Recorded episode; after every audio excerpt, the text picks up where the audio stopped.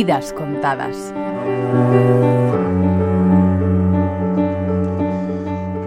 ¿Por qué somos como somos y haciendo lo que hacemos llegamos a donde llegamos?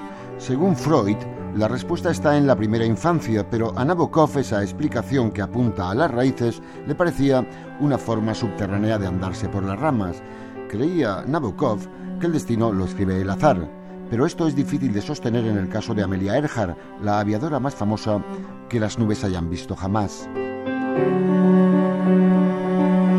Su carácter tenaz tiene mucho que ver con su triste historia familiar. Su padre era abogado y trabajaba en Kansas para una compañía ferroviaria, pero su carrera la arruinó el alcohol. Cuando Amelia cumplió 11 años, la familia se instaló en Des Moines, en Iowa, y ella sintió esa mudanza como un desarraigo. Fue la primera de una larga serie de huidas motivadas por la ruina económica y la desintegración familiar que marcaron su carácter y por lo tanto su destino. En 1916, Amelia Earhart terminó en Chicago la secundaria y se preparaba para ir a la universidad. Estos planes se truncaron cuando visitó a su hermana en Toronto durante el invierno de 1917. Impresionada al ver renquear por las calles a los heridos de la Guerra Mundial, hizo un curso acelerado en la Cruz Roja y pasó el resto de la guerra como auxiliar del Hospital Militar Espadina de Toronto. Un día vio despegar aviones militares. Era noviembre y había nieve. El avión demarró sobre los esquís y el rebufo de las hélices arrojó nieve sobre la cara de Amelia. Fue para ella la mejor ducha fría imaginable y decidió volar en una de aquellas máquinas.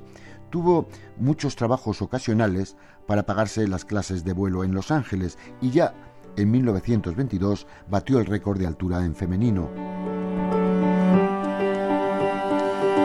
Al romperse el matrimonio de sus padres, se fue a Boston y vivió sin rumbo hasta que a los 31 años recibió una invitación para cruzar el Atlántico con dos pilotos veteranos. El Frenzy, un trimotor, despegó de Trespassy el 17 de junio de 1928. Amelia llevaba el diario de vuelo entre la niebla, pasaron por encima de Irlanda y aterrizaron en Gales después de casi 21 horas en el aire. Amelia se convirtió en una celebridad.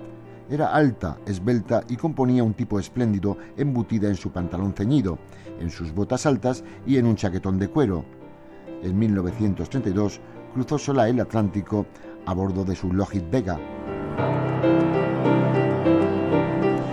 Cuando cinco años después intentaba la vuelta al mundo por su parte más ancha, su avión, llamado Electra, desapareció en algún lugar del sur del Pacífico. Las últimas comunicaciones que mantuvo por radio situaban su aparato a 232 kilómetros de las islas Nukuma. Por aquel entonces, Roosevelt ordenó una costosa operación de búsqueda con nueve barcos y 66 aviones. Los restos del fuselaje no aparecieron nunca. Si acaso, podemos conjeturar que cuando se encontró con la mirada de la muerte, Amelia Earhart acaso no perdiera su sonrisa de Gioconda, que aún perdura en las fotos de esta mujer aventurera y bella.